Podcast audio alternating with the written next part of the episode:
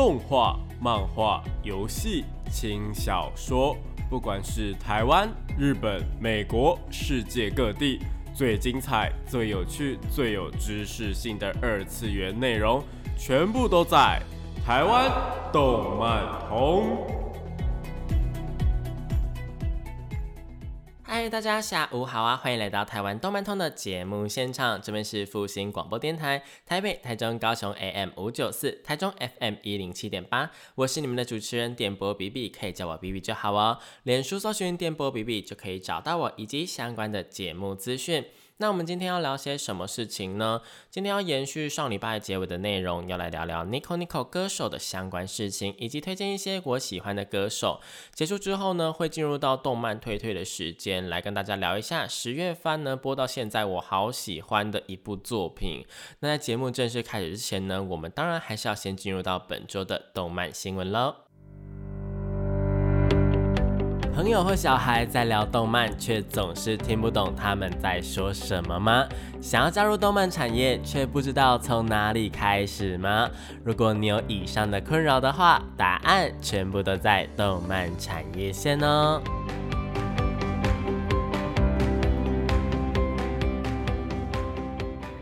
欢迎来到动漫产业线这个单元呢，会跟大家科普一些动漫的知识，有专业的知识，像是动漫这个产业的相关事项，又或者是一些动漫的术语、常识等等的。每周都会有不一样的内容呈现给大家，记得要准时收听哦。那今天呢，就如同开头所说的，要继续来聊聊 Nico Nico 歌手的部分啦。但首先我们要更正一下上礼拜的说法，我们上礼拜啊说他们的正确名称是歌剑，那这部分呢必须要跟大家说声抱歉。是我讲错了，所以呢，我们先来重新讲解一下这边的名称说法。那在当时呢，有非常非常多的 V 加的歌曲产出嘛，造福了那些不想开口唱歌的人之外，同时也造福了相当多不会作曲但是想要唱歌的人。在 Nico Nico 上面呢，就出现了相当多的翻唱歌手，会去翻唱这些 V 加的歌曲。而这些呢，在 Nico Nico 上面投稿翻唱歌呃歌唱的人呢，呃上面都会写着日文的。乌达米代，呃，直接翻译的中文的话呢，就是试着唱一下的意思，可以翻译成，呃，就是你也可以把它翻译成试唱啦，又或者是你要直接理解成翻唱也可以，而这个。乌达米代的米代呢，它也可以写成就是汉字的见，就是再见的那个见，所以呢才会有这个唱见这个名词出现。但这个名词啊，只是出现在我们这个中文的圈子里面，日文那边并没有这种说法。所以上次说成是正确的名称，真的还蛮不好意思的。如果真的要说这些人后来被称为什么的话，应该要说成是乌代代。就是很会唱歌的人的意思，要注意是跟那个歌手卡秀的呃不太一样，两个汉字呢写起来虽然只差了一个字，但是发音是完全不一样的。歌手呢就是指以歌手为职业的人，也就是职业歌手啦。而五代 day 的话呢，就是呃唱歌很厉害的人，呃是不是觉得很容易搞混呢？但是没关系，就是日常生活中应该也不会用到，就是需要去分辨这两个词的时候啦，所以我。呃，而且更何况我们是在讲中文的环境里面，所以我们就直接说翻唱歌手就好了。那我们上一集呢有介绍两位，嗯，我还蛮喜欢的歌手，一位是拥有青春少年声音的天乐，那另外一位呢则是多声类的歌手九六猫。那如果对这两位有兴趣的话呢，也欢迎到就是上一集的节目去呃听一下哦。那今天第一位要介绍的歌手啊，就是我们上一集有预告过的佐香智久。那另外一个名字可能大家比较熟悉啦，叫做少年 T。少年 T 呢，是他作为 Nico Nico 时期呃歌手的名字，就是他那个 Nico Nico 歌手时期的名字。在活跃了一阵子之后啊，就是被唱片公司给签了下来，以 Tomohisa 呃的名字推出了个人专辑。不过隔了一年之后，就是正式的以佐香智久这个艺名出道了啦，算是成功从一位网络翻唱歌手转型成了一位职业歌手。那成为职业歌手之后啊，还是有在继续他的翻唱。目前呢，在网络上的翻唱，又或者是在呃只在网络上面通路发行的歌曲，也都是使用。少年 T 这个名字，那如果是跟一些动画或者是一些比较商案的部分，就商业合作的话呢，则会使用佐香智久这个名字。那他的声音啊，跟天乐一样，都是属于比较青春、比较少年的声音啦。不过比起天乐那种青春洋溢的感觉，我自己认为少年 T 他的声音带给人的感觉多了一点点温柔的感觉。这部分呢，除了他本身的音色比较暖一点点之外，跟他选择翻唱的歌曲也有蛮大的关系的。少年 T 在翻唱歌曲的选择上面呢，大多都是选择比较清新、比较情歌或是慢歌的感觉。就算原本的歌曲是比较偏快的，像是我们之前有提过的《Just Be Friends》，它的原曲是比较偏快的，可能也会改编成吉他弹奏版，又或者是钢琴演奏版。我相信当时应该有蛮多人是听了少年 T 他的很多首吉他的弹奏的音乐之后才开始学吉他的吧？因为我身边就还蛮多人是因为少年 T 的呃吉他，然后就是学唱歌，然后或者是学日文的，真的是影响力还蛮强大的啦。当然，他除了比较偏慢的歌之外，也是有演唱过不少轻快的歌曲的。不过，就算是唱那个快歌那种，呃，就是唱比较快的歌，那个温暖，就是那个比较温柔的感觉，还是蛮清晰的，就是了。我自己觉得他的声音特色还蛮好认的。另外，他本人就是也会作词作曲。在他出道之前呢，几乎所有发行的歌曲，呃，应该说在他出道前跟出道后。如果是他的原创歌曲的话，全部都是他自己作词作曲的，而且他还会帮他其他的朋友，比方说像我们上一集有提到的天乐等等的翻唱歌手去作词作曲，算是一个非常照的朋友的感觉啦。而他以走向智久这个名字出道之后啊，也跟不少的动画合作过。我会发现他出道之后叫做走向智久，真的是在看动画的时候觉得，哎。这个歌手这首歌这个声音听起来怎么那么熟悉呀？然后一查才发现说，哦，是少年 T 在商业界出道，然后呃艺名叫做左香智久这样子，声音的辨识度我自己是个人是觉得还蛮高的啦。那他合作过的动画有像是《少年同盟》、《绝人的暴风雨》、《眼镜部》、《夏目友人帐》、我让最想被拥抱的男人给威胁了，以及我最个人最喜欢的宝可梦系列啦。那宝可梦的 X Y 系列呢，甚至是直接将佐香智久列为了动画歌曲的负责人之一。呃，特别设了一个网站来跟大家一起聊聊 X Y，呃，我们念 X Y 好了，X Y 音乐的事情。他也有在那时候做了不少跟宝可梦相关的歌曲，包括了角色歌以及片头片尾曲等等的。有些歌曲可能不是他唱的，但几乎也都是他作词作曲的。另外，宝可梦的太阳月亮系列的第一首动画片头曲《阿罗拉》呢，也是佐香智久作词作曲的。动画系列啊，这些宝可梦的动画，真的还蛮重用佐香智久的。甚至啊，在宝可梦的那个集换式卡牌，就是那个。一张一张可以在便利商店里面买到那一包一包那个宝可梦的卡牌，也有出过佐香智久的纪念卡牌，是需要去买他们的那个纪念专辑的 A 版才有这张卡牌。那如果是买 B 版的话，就会拿到小智跟那个甲贺忍蛙、佐贺忍蛙的那个，反正就是跟忍蛙的那一张合作的卡片。这样，那佐香智久呢的卡面呢，是跟他最喜欢的宝可梦七系青鸟一起出现的卡牌，那一张。牌应该就是七系青鸟啦，就是它的功用就跟一般的七系青鸟一样，不过就是多了它出现这样。但现在应该也不能够在正式比赛做使用了，就算能够使用，应该也退环境，也不会有人做使用了啦。收藏价值比较高一点点。那动画呢，也有以他为形象的角色出现，同样也是使用的宝可梦是他最喜欢的七星青鸟。真的还蛮令人佩服他的实力，以及羡慕他的际遇的啦。就是他能够出现在宝可梦动画里面，我自己个人是非常非常羡慕的。那最近这几年呢，虽然少年 T 他比较少商业合作，就是最近这一二三年，但是他也有在经营自己的频道，感觉就是越来越像是一个网红的模式。除了一样有在推出一些新的单曲以及翻唱之外，还会上传一些就是比较莫名其妙的搞笑短片。像是有学呃机器人跳舞，假装自己被周刊的记者追踪，呃做一些用就是用纸板做的蛋糕骗人等等的，我自己觉得还蛮有趣的。就是大家如果有兴趣的话，可以上网上 YouTube 搜寻一下少年 T，就可以看到这些呃奇奇妙妙的东西这样子。那第二个要介绍的呢，是一位跟之前几位就是刚呃前面介绍的三位风格不太一样的翻唱歌手，那就是鹿奶。鹿奶呢，一样也是从 V 家时代就在上传翻唱歌曲，并且在后来被唱片公司给签下来出道的歌手。那他跟前面几位就是比较偏少年的声音不太一样，是属于萌声，就是那种萌系歌声的女性翻唱歌手。她声线超级可爱，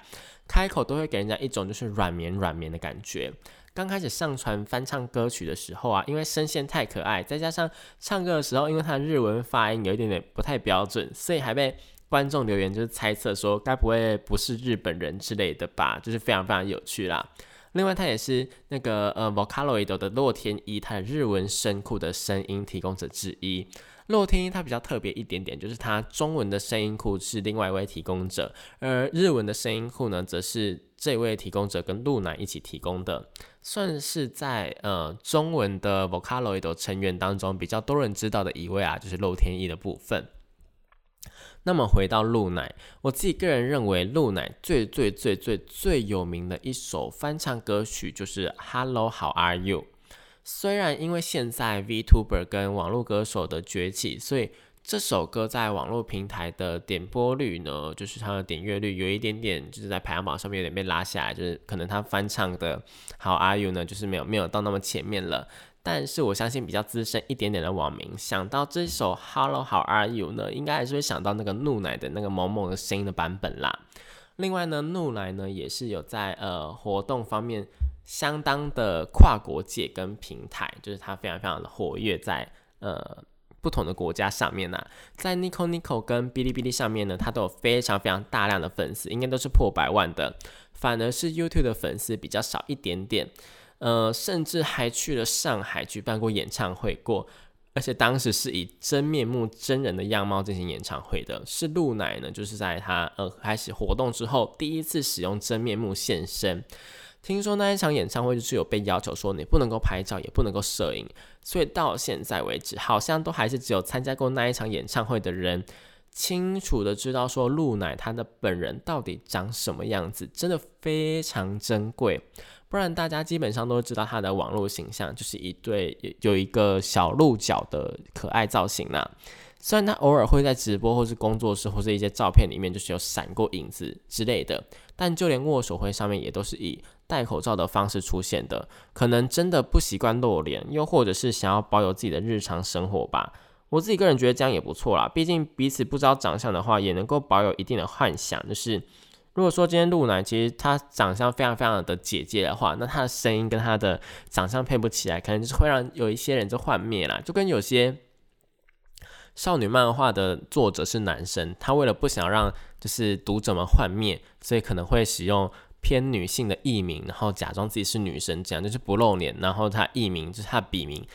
看起来就非常非常的女性化，这样子也是有一定的保。读者或是粉丝们的幻想的程度啦，我觉得自己个人觉得这样子，呃，有好有坏，有好有坏。那讲到这边呢，我们先休息一下好了，我来听一下我自己还蛮喜欢的动漫作品，改编自莎士比亚的同名作品《绝缘的暴风雨》的片尾曲，由刚刚介绍的少年 T 所演唱的歌曲《我们的歌》。欢迎回到台湾动漫通的节目现场，这边是复兴广播电台台北、台中、高雄 AM 五九四，台中 FM 一零七点八，我是你们的主持人电波 BB。那刚刚那首歌呢，是来自动画《绝缘的暴风雨》的第二片尾曲，由佐乡智久少年体所演唱的《我们的歌》。这部动画的各种能力跟世界观，我自己都非常喜欢，强烈建议大家如果喜欢莎士比亚的话，可以去把这部《绝缘的暴风雨》追起来哦。那我们就继续接续上一段的话题，继续来说说萌萌的露奶吧。露奶呢，在各方面来说，都是一个相当成功的翻唱歌手。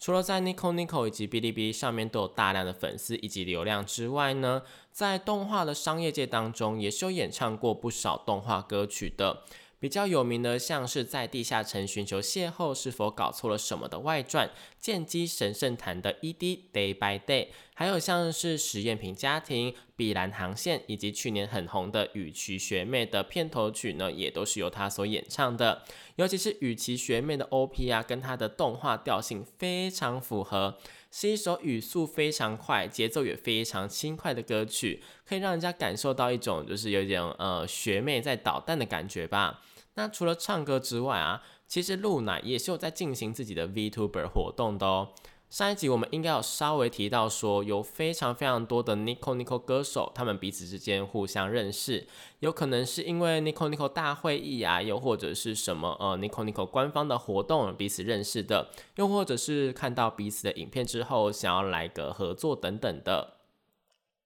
就是有点类似现在很常看到 YouTube 办的那种官方的活动啊，又或者是呃 YouTuber 们会彼此互相 feed 来 feed 去的嘛，有点类似那个意思。所以他们当初活跃在 Nico Nico 的那些人，彼此多多少少都互相认识啦。那他们大部分也都是采用一个不露脸的方式，用一个虚拟形象的方式在进行活动。虽然说在可能大会议上面这种现场活动就会露出真面目，又或者是有什么他们可能呃会组成一个男子团体、女子团体等等的，然后开始特殊的活动，所以就露脸等等的。但基本上在网络上面，他们如果要发布歌曲啊，又或者是呃可能想要就是做一些什么事情的时候呢，他们都是使用虚拟形象在做一个活动啦。所以呃虚拟形象呢部分还是比较常看到的。那这样的常态呢，就非常非常适合制作 VP，直接用虚拟形象来开直播啦。所以像是我们上次提到的九六猫以及天月呢，就还蛮常用虚拟形象，就是用一个 VTuber 的形象来开台玩游戏的。而露奶呢，自己也是有使用 VTuber 的形象在开台的哦。而且相当特殊的是，它除了刚刚我们提到的那一个，呃，就它原本的形象有那个小鹿角的形象之外，还另外创造了一个独立的 VTuber 形象，同样也是叫做露奶。不过整体的配色啊，变成了那种类似魔法少女的那种粉红色，与原本的身份就有点互相独立。而且呢，这个我会说它像魔法少女，还有一个很重要的原因，是因为它几乎所有的 logo、所有的呃角色的形象，然后所有的那个角色画风，看起来都很像魔法少女小圆呐。所以就是这一整个就是一个魔法的感觉，你知道吗？呃，如果是粉红色的鹿奶，就是他们要在呃活动的时候，他们要在活动的时候会特别附上一些能够明显辨识的东西，因为两两个都叫做鹿奶嘛，有可能会搞混，所以可能唱歌的鹿奶的时候呢，就会有唱歌那个鹿奶的形象出现。那如果是粉红的鹿奶的话，那魔法少女鹿奶呢，就会用粉红鹿奶的图片。你可能会想说，为什么要这样？就是两个形象都叫同一个名字？而且说到底，你会觉得说，干嘛要特地用两个形象来搞混观众的感觉啦？但是可能就是露奶他想要把唱歌的自己跟另外一个自己的形象给分开的感觉，有点类似，我觉得有点类似那个张惠妹，然后她有一个阿密特的感觉，就她有两个不同的自己，然后不同的曲风。当你想要区别不一样的自己，然后又想要给大众不一样的形象的时候，直接原地重新出道也不错的概念啦。那这个粉红色露奶呢，又被称为花季露奶，因为当初这个呃粉红色的露奶在出道的时候啊，是跟一个团体花季女子寮一起出道的。花季女子寮就是一个女子宿舍的感觉啦。那这个女子宿舍呢，目前已经解散了。当初成员总共有四个人，那除了露奶之外，其中一个因为个人的因素，就是个人身体因素或是压力的感觉，就停止了进行这个 VTuber 的活动。那其他人呢，现在还是有在持续进行个人的活动的。那会解散的话，是因为他们的运营的工作人员身体不适，所以就解散了。一个人经营 VTuber，就是他们的运营先生。一个人经营 VTuber 团体哦，而且还撑了大概一年多的时间，可以说那个运营的工作人员超级超级厉害。因为 VTuber 啊，光是平台或者收益或者是设备等等那些东西，就是要处理很久了。更何况他们是团体，而且还在 YouTube 跟哔哩哔哩双平台进行直播的团体。我自己个人是觉得还蛮厉害的，因为如果大家有知道之前 Hololive 的事件的话，就是 Hololive 他们在哔哩哔哩上面。原本是有频道的，原本是有在进行直播的，就他们原本也是双平台在直播，但他们是一间很大的公司，然后他们这间公司就是因为一些可能呃国国家上面的问题，然后导致他们没有办法在哔哩哔哩上面就是进继续进行直播，然后这件事情也是闹得蛮大的，然后让也让蛮多人在互相抵制，就是彼此的平台这样，我自己觉得。嗯，就扯到这一些，就会让这件事情整个变得非常的不也呃不有趣，而且变得非常非常的严肃这样。所以呃，我觉得 Vtuber 既然是带给大家开心的，那就是我们自己看的开心就好，不要去管那些有的没有的这样。那我们今年应该还有机会，就是现在十一月应该还有机会回头来讲一下 Vtuber 的事情，到时候再来跟大家聊聊说 Vtuber 到底是什么东西，以及他们到底有多辛苦吧。那我们就是先回到露奶的部分，露奶的双重身份到现在还是有在持续做使用，基本上就是跟刚刚说的一样，分成了一个呃唱歌的露奶，以及其他时候的露奶。其他时候的粉红露奶呢，基本上是不会开唱歌直播的，基本上都是在玩 Apex，就是一款枪战游戏，还有打打雀魂麻将，就是一个线上麻将的感觉，然后跟粉丝聊聊天这样。他好像也没有在跟粉丝聊天呢，我觉得，就他玩游戏的时候好像就是在玩游戏，他只是想玩给大家看的感觉啦，感觉比较像是就是他日常想要跟大家就是给大家看他玩游戏的时候用的。我自己个人觉得还蛮有趣的，就是有一种。区别那种上下班的感觉，可能我是歌手，但我回家的时候，我就是要下班，我就是要玩游戏的感觉。而且关于露奶呢，还有一点想要补充的东西，就是露奶它会将中文的歌曲翻唱成日文的版本，而且都非常非常有它的味道跟风格。像是他就曾经唱过八三幺的《想见你想见你想见你》，还有我们之前在节目当中提过的华晨宇的《好想爱这个世界》啊，两首歌呢都被露奶唱的。相当有感情，而且歌词的部分也几乎都是依照原本歌词的意思下去做改编的。尤其是想见你想见你想见你这首歌，跟原本八三幺的版本差异，我觉得听起来的感觉是比较大一点点的。在原本听起来可能原曲八三幺唱的比较无奈的中文版当中呢，加入了不少露奶她那种温柔的感觉，而且重点是日文版的歌词啊，全部都是由露奶自己填的。真的还蛮让人佩服，就露奶他在呃两国语言的实力啦，就是他在这个跨国的交流上面做的还蛮好的，而且他在呃哔哩哔哩上面呢也会都会使用中文发言啊，又或者是呃他呢在哔哩哔哩上面的粉丝就是大部分都是讲中文的嘛，那他在对中文也有一定的了解这样，然后呢他也有翻唱过中文的歌曲，就直接翻唱中文的歌曲，有翻唱过光良的童话。虽然说，就是你听那个口音，听那个会靠就知道说，哦，这个是日本人，就是唱他的发音非常非常不标准，然后有一种就是你红警的感觉，但是你就是知道说他有多么努力在呃华人的市场上面做一个拓展，也是因此，所以他在呃蛮多方面，我觉得算是一个还蛮成功的虚拟歌手，就是比起其他的虚拟歌手，就是。可能专注于日本这块市场，又或者是专注于喜欢日本的这块市场，他更拓展了，让他自己可以跨国去比较多的地方，这样子，所以他的粉丝的流量跟总数，我觉得应该是算是在所有的 Nico Nico 歌手里面名列前茅的啦。那讲到这边呢，关于 Nico Nico 歌手的介绍也差不多要先告一个段落了。不知道这种就是配合介绍歌手、介绍歌曲，又或者是介绍他相关事情的方式，大家喜不喜欢呢？当然还有很多有名的 Nico Nico 歌手没有介绍的啊，像是 VIP 店长，虽然说他已经退休了，还有蛇族啊、Galo 啊、唢呐等等的，尤其是唢呐，我自己个人也是非常喜欢，她是一个也是一个萌系的女生的歌手，那她唱她翻唱的歌也都是我自己非常非常喜欢的，但就是以后有机会的话，我们再慢慢介绍啦。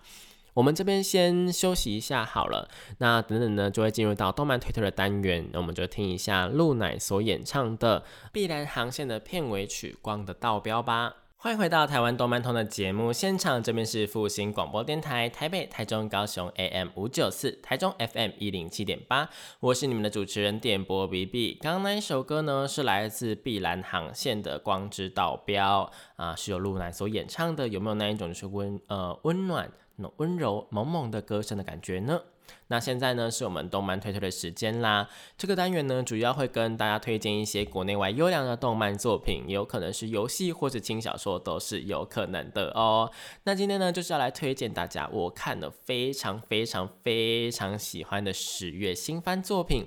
第一呃这一部呢就是古剑同学是沟通鲁蛇。呃，网络上面比较常见的翻译名称是“古剑同学有交流障碍症”啦。我觉得台湾的翻译真的是还蛮奇怪的，因为就连动画里面对于交流障碍症这件事情，也是直接叫做交流障碍症，从头到尾都没有出现什么沟通乳舌的。可能因为漫画代理是翻译成这样，所以统一叫这样啦。可能他们当初的时候没有想到说，哦，翻译成这样，好像这部作品不会红一样。就是这部作品还是当时那个乳蛇好像非常非常流行。之类的，因为现在单行本也出到十五本了，所以可能在当年真的是，呃，乳蛇这个字可能很流行吧，所以就这样翻，但真是一个错误的决定，好不好？有点可惜啦。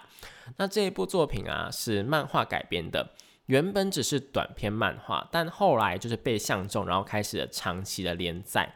我们之前呢有在节目当中稍微的介绍过，但因为我真的太喜欢了。而且看了动画改编之后，就更喜欢了，所以我决定要用更深入的角度来推荐给大家。那故事呢，主要是在说女主角古剑同学，她有着交流障碍的症状，完全不知道要怎么样跟开口，就是跟别人讲话。想到，呃，就算真的开口跟别人讲话了，那下面一句要说什么呢？接下来该怎么办呢？该聊些什么东西？该做些什么事情？等等的这些想法就会充斥在他的脑海里面，然后他就会越来越不敢讲话。结果就因为这样，就是越来越严重，就恶性循环。想要开口哦，不敢开口；想要开口，不敢开口，然后就越来越严重。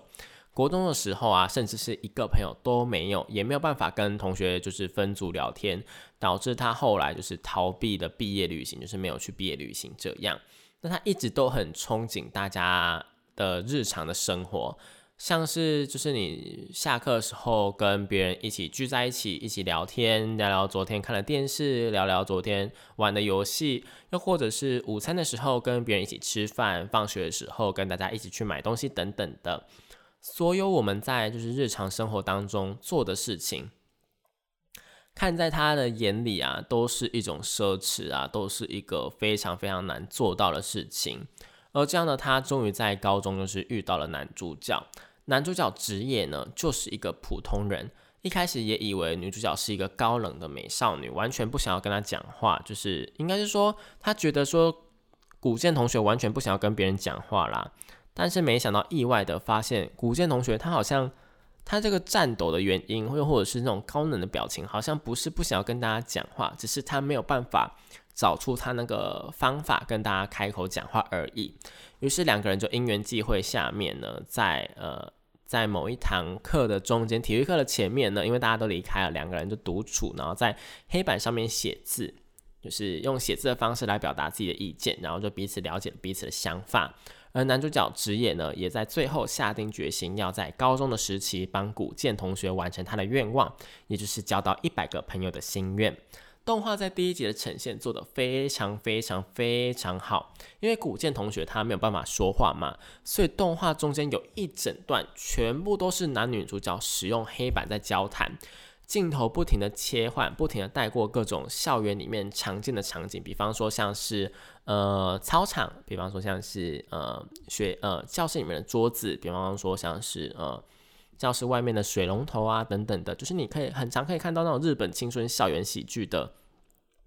那些场景都会出现，只是都是没有人的，然后让画面超级美，然后阳光这样洒进来的感觉，并且配合呢粉笔写字的声音，就是那个啪啪啪啪啪的那个声音，就是老师在写字那个声音，附上古剑同学写出来的话，从古剑同学的一举一动当中，我们都可以发现说他有。多么的渴望他交到朋友，以及没有朋友这件事情对于他来说有多么的痛苦。动画在这一段的呈现是令人相当感动的啦。虽然说后面就变成一个比较搞笑的感觉，但是中间这一段是真的还蛮感动的。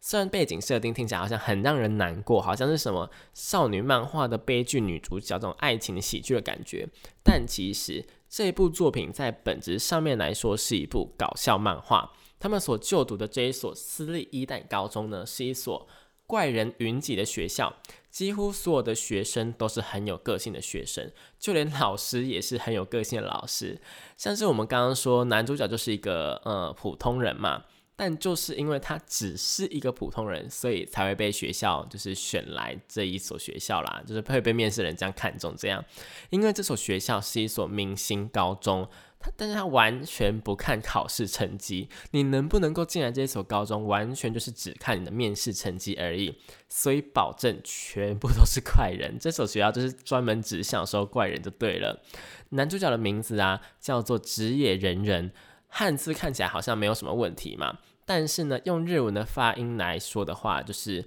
呃，他如果发音念出来，就是就只是个人类发的发音就是这样子哦，就是一模一样。而女主角的名字呢，叫做古见萧子。古见萧这三个字呢，在日文的发音是呃 k o m i s h o 呃，这个 k o m i s h o 这个日文发音呢，就跟作品的交流障碍症的 k o m i s h o 的发音是一模一样的。其他还有像是饰演青梅竹马的长明巡染，呃，日文发音就是青梅竹马，